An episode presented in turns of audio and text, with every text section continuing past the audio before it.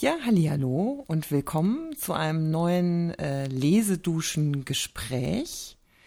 Heute im Studio sind Ulrike und Dirk und wir haben uns heute den Autor Oscar Wilde auf unsere Gesprächsliste gesetzt und zwar mit einem Text, der uns beiden unbekannt war. Ja, es geht um den Text Der Sozialismus und die Seele des Menschen. Diesen Text hat Oscar Wilde 1891 verfasst und als ich das mitbekommen habe, zufällig im Zuge unserer Recherchen zu Oscar Wilde, da war ich erstmal sehr verblüfft. Warum?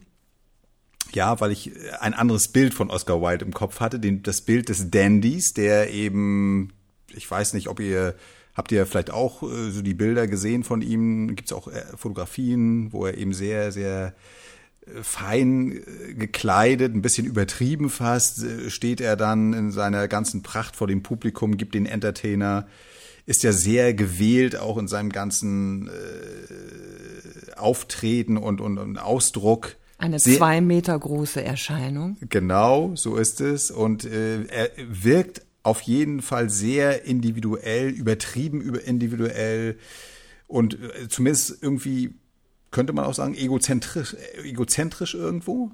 Und das hat mich überrascht.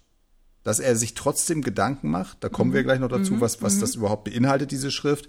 Aber dass sich gerade dieser äh, Mensch, dieser, dieser, äh, ja, Dandy eben, mhm.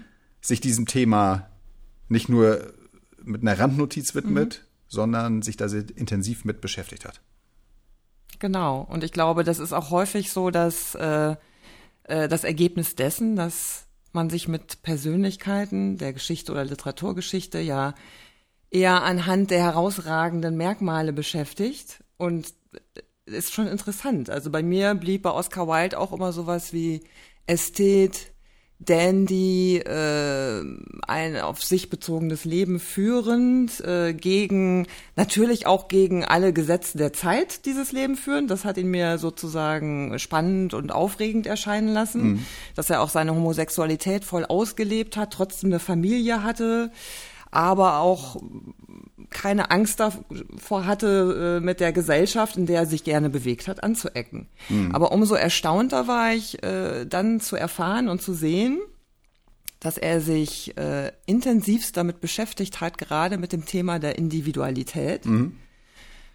Wie man, äh, was Individualität überhaupt ist und warum sie nicht mit Egoismus zu verwechseln ist. Ja. Und da ist zum Beispiel, ja, das bekannteste seiner, äh, äh, oder einer der bekanntesten Texte, das Bildnis des Dorian Gray. Mhm. Ähm, den habe ich dann in dem Moment schon anders wahrgenommen, als ich ihn bei der Erstlektüre wahrgenommen habe. Weil du das wusstest. Weil du wusstest, dass er äh, sich auch mit gesellschaftlichen Dingen gesellschaftspolitischen Dingen beschäftigt hat.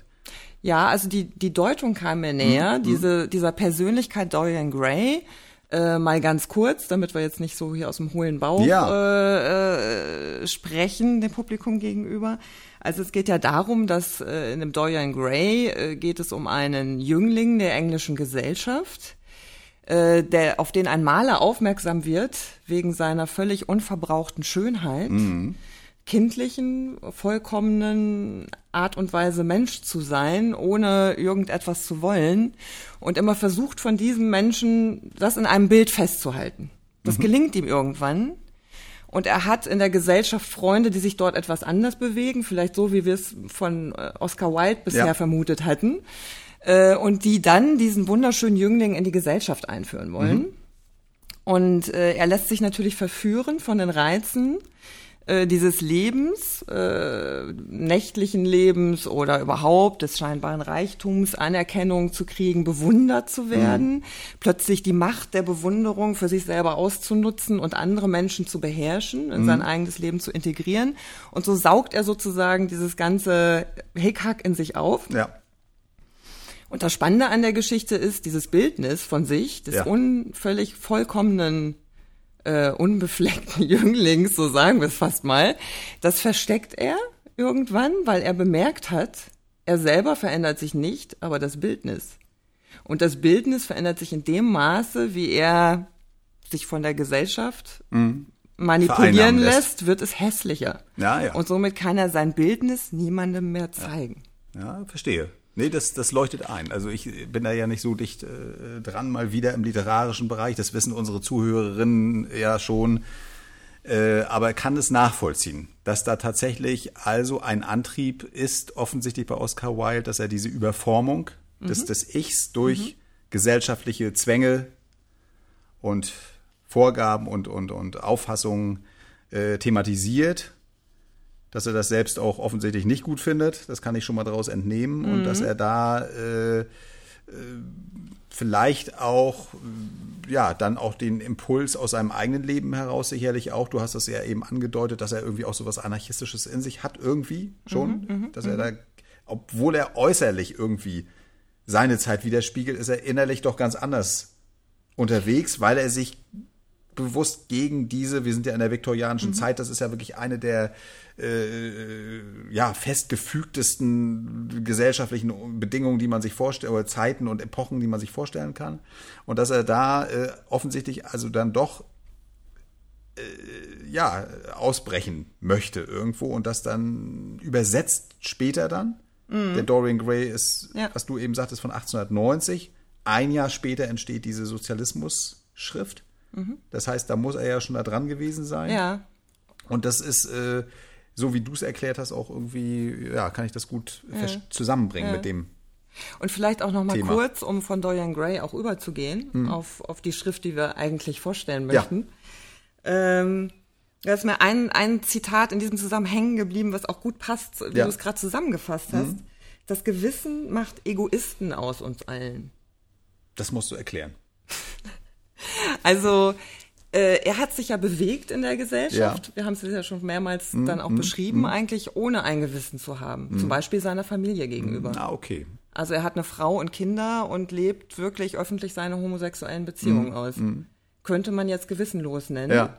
Könnte man aber auch freie Entfaltung nennen, die äh, im besten Falle allen die ja. Möglichkeit lässt, sich diese Freiheiten zu nehmen. So ist ja. das Leben nun mal nicht. Ja. Aber so finde ich, fasst es das ganz gut zusammen, weil dieses Gewissen heißt für ihn, dass ich mich irgendeiner Ordnung anpassen muss.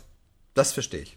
Jetzt bin ich mit dabei. Dankeschön nochmal dafür, für diesen kleinen Ausflug. Jetzt habe ich es äh, äh, verstanden. Und äh, dann kann ich auch, das habe ich nämlich auch nicht so richtig zusammengekriegt, muss ich sagen. Das war. Mhm dass der sich dann auch beschäftigt hat eben mit Anarchisten. Das ist ja damals eine Strömung, die äh, politisch jetzt sozusagen auch äh, wächst, emporkommt. Da gibt es diesen, diesen äh, auch diesen typischen Vertreter, was auch wieder irgendwie passt zu dem Oscar Wilde. Der ist ja auch so ein bisschen elitär, zumindest nach außen hin unterwegs. Und dann gab es den äh, russischen Anarchisten äh, äh, Piotr Krapotkin, ja, der eigentlich ein Adliger ist und der auch schon als, wenn ich das richtig erinnere, ist der schon als Kadett, also im Militärdienst, da ist er schon irgendwie ausgebrochen. Gesagt, das will ich alles nicht mehr. Mhm. Ich gehe genau, äh, ich kann so nicht leben. Hier irgendwie Millionen meiner Landsleute sind irgendwie ganz arm, äh, die können kaum, haben kaum das Überleben und ich, ich mache das jetzt zu meiner Sache.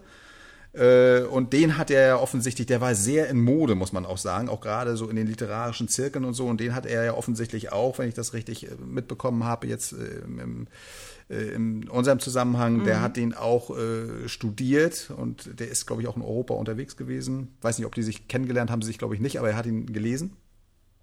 Und da hat er vielleicht auch sogar eins zu eins noch einen Bezug gehabt zu dem mhm. Lebenslauf, dass es sich für ihn nicht ein Theo eine Theorie ist, das kommt in dieser Schrift ja auch noch vor. Also er stört sich schon auch an so einem theoretischen Sozialismus. In der Zeit ist ja Marx auch schon klar da, das Kapital, das ist ja alles da, also diese, diese theoretischen Grundlagen. Das will er ja nicht. Wenn ich das äh, ja, richtig sehe, da ja, kommen wir noch, ja, vielleicht genau. machen wir gleich weiter, sondern er orientiert sich ja eher an, an, an solchen individualistischen Ansätzen, wie ihn dieser Krapotkin ja auch irgendwie vorgelebt hat. Ich denke mal, da ist ihm dieser Anarchismus, also diese mhm. Strömung, mhm. durchaus entgegengekommen. Mhm weil das natürlich die Freiheit gegeben hat, sich jetzt nicht wieder fundamentalistisch einer neuen Betrachtungsweise äh, sozusagen anzulehnen. Ja. Und äh, da konnte er seine eigenen Thesen dann auch drin spiegeln. Also mhm. ich glaube schon, dass die Schriften von dem Kropotkin zu lesen, dass das für ihn irgendwie ein Anstoß nochmal war, zu mhm. sagen, ich möchte dem Ganzen jetzt auch eine gewisse politische Dimension geben. Er war ja sonst jetzt gar nicht so ja, eben. wirklich das politischer fand ich ja Mensch. So. Ja, ja, das fand ich ja so. Und er hatte aber diese Idee in sich schon drin, äh, die ja mehr über dieses diese Ästhetik äh, äh, dann immer wieder mhm. durchge durchdacht hat. Mhm. Und im Grunde hat er dann aber vielleicht erkannt oder diese Dimension erkannt, dass das Leben in der Gesellschaft auch bereichert werden kann. Ja. Wenn man sich löst, da ist ein ganz zentraler Punkt zum Beispiel, der sehr greifbar ist, glaube ich, jetzt für jeden. Da kann hm. ich auch mal was zitieren. Hm. Ja, das wäre doch schön. Da geht es um das Privateigentum. Ja. Nun, nichts sollte einen Menschen schädigen können, es sei denn er selbst. Nichts überhaupt sollte einen Menschen ärmer machen können. Was in ihm ist, das hat der Mensch wirklich. Was draußen ist, sollte ohne Bedeutung sein. Nach der Abschaffung des Privateigentums werden wir also den wahren, schönen, gesunden Individualismus haben. Niemand wird sein Leben damit vergeuden, dass er Sachen und Sachwerte anhäuft. Man wird leben. Leben. Es gibt nichts Selteneres in dieser Welt. Die meisten Leute existieren, weiter nichts. Ja, das bringt das ja sehr, sehr schön auf den Punkt. Äh, auch sehr aktuell, finde ich. Das könnte man mhm. ja heute genauso, also diesen Satz, den könntest du ja heute genauso schreiben, weil wir ja auch in diesem Überkonsumismus und diesem Wust äh, an, an, an äh, ja auch Meinungen, nicht nur an, an, an Sachen, sondern auch an Meinungen leben, die uns irgendwie äh, ständig reingedrückt mhm. werden irgendwie. Mhm. mhm. Also sehr aktuell, finde ich überraschend. Und da kommt ja jetzt auf, wo du das jetzt gerade vorgelesen hast, greift er ja auch nochmal zurück, das fand ich auch überraschend, auf Jesus. Dass nun gerade Oscar Wilde jetzt irgendwie sich auch noch äh, in diese Richtung bewegt. Mhm. Nämlich, das ist ja, wie, so, wie du es vorgelesen hast, ist das ja im Grunde genommen Urchristentum, könnte man sagen. Also mhm. Also diese, dieses mhm. Leben, so wie es damals auch schon äh, als Ideal gilt, äh, ist da ja fast identisch beschrieben. Eigentlich, das ist ganz interessant, äh, so wie du es beschreibst. Ich habe auch erst gedacht, so, hä? will er dem Ganzen jetzt einen religiösen mhm. äh, Hintergrund geben? Nein, nein, nein, völlig falsch. Es geht ihm um die Person Jesus, das, was du jetzt ur, den urchristlichen Gedanken ja. nennst. Und äh, da jetzt noch mal ein ganz kurzes Zitat, ja. weil das kann ich gar nicht besser nachformulieren. Mhm. Wenn Jesus von den Armen spricht, meint er einfach Persönlichkeiten gerade wie er. Wenn er von den Reichen spricht, einfach Leute meint, die ihre Persönlichkeit nicht ausgebildet haben. Tja, das ist natürlich, äh, ja, das ist schon ziemlich genial, muss ich sagen, ne? Ja. weil das, das sagt ja auch was aus zu dem, äh, was du auch mit dem Dorian Gray ja äh, schon äh, ausgeführt hast, dass du tatsächlich, das muss man aber wirklich erstmal hinkriegen, ne? gedanklich finde ich, äh, dieses Stehenbleiben in der geistigen Entwicklung und damit auch Opfer werden dieser Überformung. Das genau. geht ja Hand in Hand. Also ja. das ist ja, das eine bedingt das andere und äh, ja, also ich finde es wirklich total faszinierend, auch toll. Ja, schade, dass die Schrift heute ja irgendwie so gut wie unbekannt ist. Ich weiß gar nicht, wann die das letzte Mal nachgedruckt wurde. Wahrscheinlich eher uninteressant gerade, ja. aber äh, äh, ist auch gar nicht viel. Also kann ich wirklich nur empfehlen. Das ist eine, ja, eine, das eine, ist, eine äh, sehr inspirierende, ja. Äh, auch ja nicht, nicht ein riesiges Buch, sondern wirklich eher ein Essay. Mhm. Sehr inspirierend und äh, äh, toll, dass das so also auf den Punkt gebracht Es wird immer so an Stellen schwierig, finde ich, bei ihm. Also bin ich ganz bei dir. Also mhm. das, dieses kleine, also wir haben ja auch in der Lesedusche haben wir Ausschnitte, ne? Wenn man jetzt das nicht im Ganzen, wenn man Lust hat, sich einfach mal so ein bisschen berieseln zu lassen, ja. ist das auch eine schöne Geschichte, aber das wirklich auch mal im Ganzen zu lesen, äh, ist absolut eine Bereicherung, wenn man sich über diese Themen auch Gedanken mhm. macht. Wo er ein bisschen immer ausschweifend wird, das sind diese Geschichten, wenn es darum geht, äh, was tut denn ein Mensch, der sich nicht mehr um sein Privateigentum kümmert? Ja.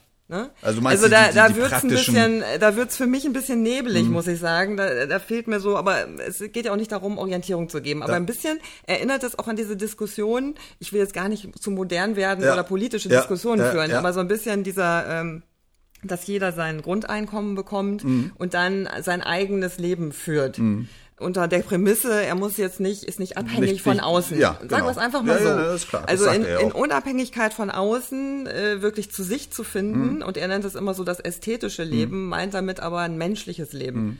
Und was sich daraus herausbildet, dass ja. ich halt diesen Individualismus, also er will ja auch nicht, dass wir alle plötzlich gleich werden. Also er sieht äh, den Individualismus, den Individualismus, den finde ich in mir selbst. Ja.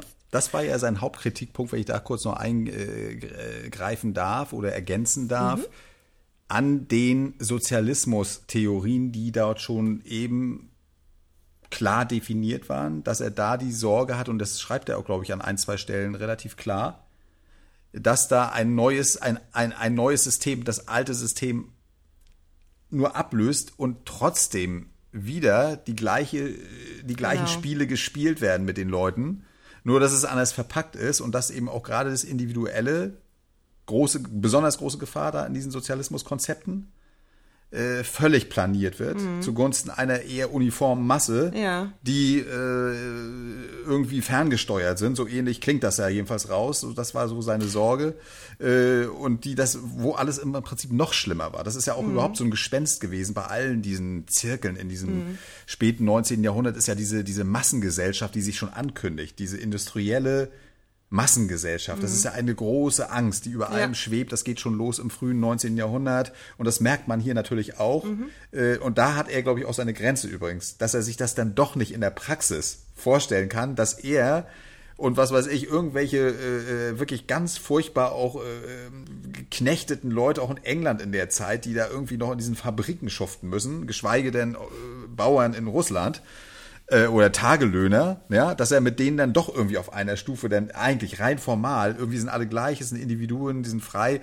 Das ist, glaube ich, sein Ding nicht. Also ich finde nee, das alles ganz toll, aber er ja. ist kein Praktiker und er mhm. kriegt das in ja, der letzten genau. Konsequenz genau. auch nicht übersetzt in Anweisungen. So machen wir das jetzt, ja. Wenn du dich erinnerst an Florence Nightingale, das war ja genau das Gegenteil. Das war eine Frau, die klar gesagt hat, wir müssen hier was verändern, wir haben ein Problem. Nur mal so. Das ist ja. genau ein anderer Typ. Das ist die Praktikerin, die sagt, wir haben hier ein Problem, äh, zu viele Die die Kranke. Pflege revolutioniert genau, hat, Pflege, normal, genau, damit genau, die, die alle in der Krankenpflege können. mehr Leute sterben, es sterben mehr Leute äh, an der an der Pflege in Anführungszeichen, also an dem Gesundungsprozess als an der eigentlichen Krankheit. Da müssen wir ran und die war ja manisch in, in äh, praktisch kleinste genau, Punkte also, zu ändern und das ist er eben nicht, ne? Also, aber das ist finde ich jetzt auch nicht, also man spürt es, wie du gesagt mhm. hast, aber ich finde es nicht schlimm. Ja, genau. Also er gibt keine praktische Lebensanweisung. Das ist dann genau der Unterschied. Ja. Also du kannst ja versuchen, Dinge zu ändern, indem du praktische Anleitungen gibst aus deiner Arbeit heraus. Ja. Hätte er sie aus seiner Arbeit herausgegeben, wäre das ja auch äh, schlecht gewesen. Dann hätte jeder ein Dichter sein mhm. müssen oder ein Schriftsteller oder ein Künstler oder ein mhm. Ästhet. Ja. Ne? Also es ist äh, insofern keine praktische Anweisung, aber nichtsdestotrotz fand ich doch interessant die Grundidee, dass er gesagt hat, und das ist dann für mich wieder, also auch deswegen kein Sozialismus, weil er gesagt hat, es muss sich auch lösen aus diesen Beziehungsgeflechten. Dass ja. Menschen, einige Menschen Macht über andere Menschen ausüben. Und das kann schon in einer Ehe passieren. Deswegen zum Beispiel ja. auch, wie wir es am Anfang ja schon erwähnt haben, äh, ist für mich so ein bisschen schwierig vorstellbar, aber irgendwie habe ich da eine Kraft drin gespürt, mm, mm. dass ich gesagt habe, jede Beziehung, die du manifestierst, die manifestiert auch mutmaßlich eine gewisse Art von äh, zueinander sich verhalten. Absolut. Und indem man genau. das zumindest, ob man das gedanklich macht oder wie auch immer auflöst, einfach freier werden kann. Ja. Und da kommt jetzt so nochmal mein Übergang zu dem äh, freier werden mhm. und äh, sein eigenes sich in der Gesellschaft so bewegen, wie er es getan hat, mhm. führte ja dazu, dass er, ja, das war auch eigentlich das Ende seines Lebens dann, eine Haftstrafe abbüßen musste, mhm weil er äh, der Homosexualität wegen zu einer Haftstrafe, Haftstrafe verurteilt wurde. Man musste da eine kleine Finte noch finden. Also er selber hat sich gegen eine Verleumdung eines, äh, eines Menschen aus diesen Salons gewehrt, äh, der ihn verleumden wollte als, als aktiven Homosexuellen mhm. und so weiter. Und ähm, wurde äh, deswegen, weil er den anzeigen wollte sich dessen sozusagen das bewusst machen. Also in die Mühlen der ist Justiz er in die Mühlen geraten. der Justiz ja. geraten und dann konnte ihm natürlich auch nachgewiesen werden, dass er äh, Kontakt zu äh, Prostitu also mhm. zu ähm, jungen Männern hatten, die sich prostituiert haben und das war dann strafbar. Mhm. Da hatten sie ihn am ja, Wickel. Und das ist ja, das hattest du mir auch erzählt ja schon, äh, da ist ihm ja auch übel mitgespielt worden. Das hat ihn sehr, also auch gesundheitlich sehr angegriffen, dieser, dieser Aufenthalt da, äh, ne, also im, mhm. im, Gefängnis. Das war also eigentlich, wie du schon sagtest, ne, also der Anfang vom zerstört. Ende zerstört, rausgekommen, dann noch irgendwie auch ohne Mittel, äh, irgendwie sein, sein Leben gefristet in Paris, dann ganz, war das Paris, ne? Wo er ja. dann wirklich vereinsamt genau. Äh, stirbt und es ist ja, das geht ja ganz schnell. Also insofern wirklich ein tragisches Ende, wo man in diesem Prozess schon sehen kann, glaube ich auch, dass da schon dieses Querstehende zu dem viktorianischen äh, Grundgerüst, das auch abgestraft wurde. Das ist nur ein Anlass gewesen, diese, diese, dieser Tatbestand, ein Anlass, aber eigentlich wurde ein Exempel statuiert an einem äh, Denker, der doch da zu weit weg war. Ja, und der auch nicht reinpasste, nee. Äh, der eigentlich nicht in die Schablonen der Zeit passte. Ja. Und äh, er hat äh, während oder auch nach seiner Haft De Profundis, heißt, heißt äh, ist dieses Werk zusammengefasst, einfach seine Gedanken mm. auch nochmal formuliert. Mm. Einerseits, wie es sich für ihn darstellt, äh, jetzt in dieser in diesem Zuchthaus zu sein, aber andererseits auch hat das, deswegen erwähne ich es auch nochmal, das, was er vorher schon gedacht hat, auch nochmal vertieft. Mm. Und äh, da wollte ich eigentlich auch nochmal was ganz Kleines draus vorlesen. Ja was irgendwie auch wieder so eine Quintessenz ist, die jetzt zum Ganzen ganz gut passt. Es ist tragisch, wie wenige Menschen vor ihrem Tode im Besitz ihrer Seele sind. Die meisten Leute sind andere Leute, ihre Gedanken sind die Meinungen anderer, ihr Leben Mimikrie, ihre Leidenschaften ein Zitat. Christus war nicht nur der größte Individualist, sondern auch der erste in der Geschichte. Ja, das schließt sich der Kreis wollte ich gerade sagen. zu all unseren Thesen. Ja, das ist nochmal sehr, sehr konzentriert nochmal äh, auf den Punkt gebracht. Und da kann ich dann nur zusammenfassen. Also im Grunde genommen lesen. Liebe Leute, nehmt euch die Zeit, auch, guckt euch gerne auch mal äh, diese äh, ja, Schriften ist jetzt nicht viel, ja. die Lesedusche anhören, aber auch diese, diese Texte, die sind digital greifbar. Also Gönnt euch das mal in einer ruhigen Minute. Ja. Das ist sehr inspirierend. Absolut. Ja, das war's für heute. Wir wünschen. Wir danken euch für eure Aufmerksamkeit. Wünschen, ja, und wünschen viel Spaß beim Lesen. Und hören natürlich.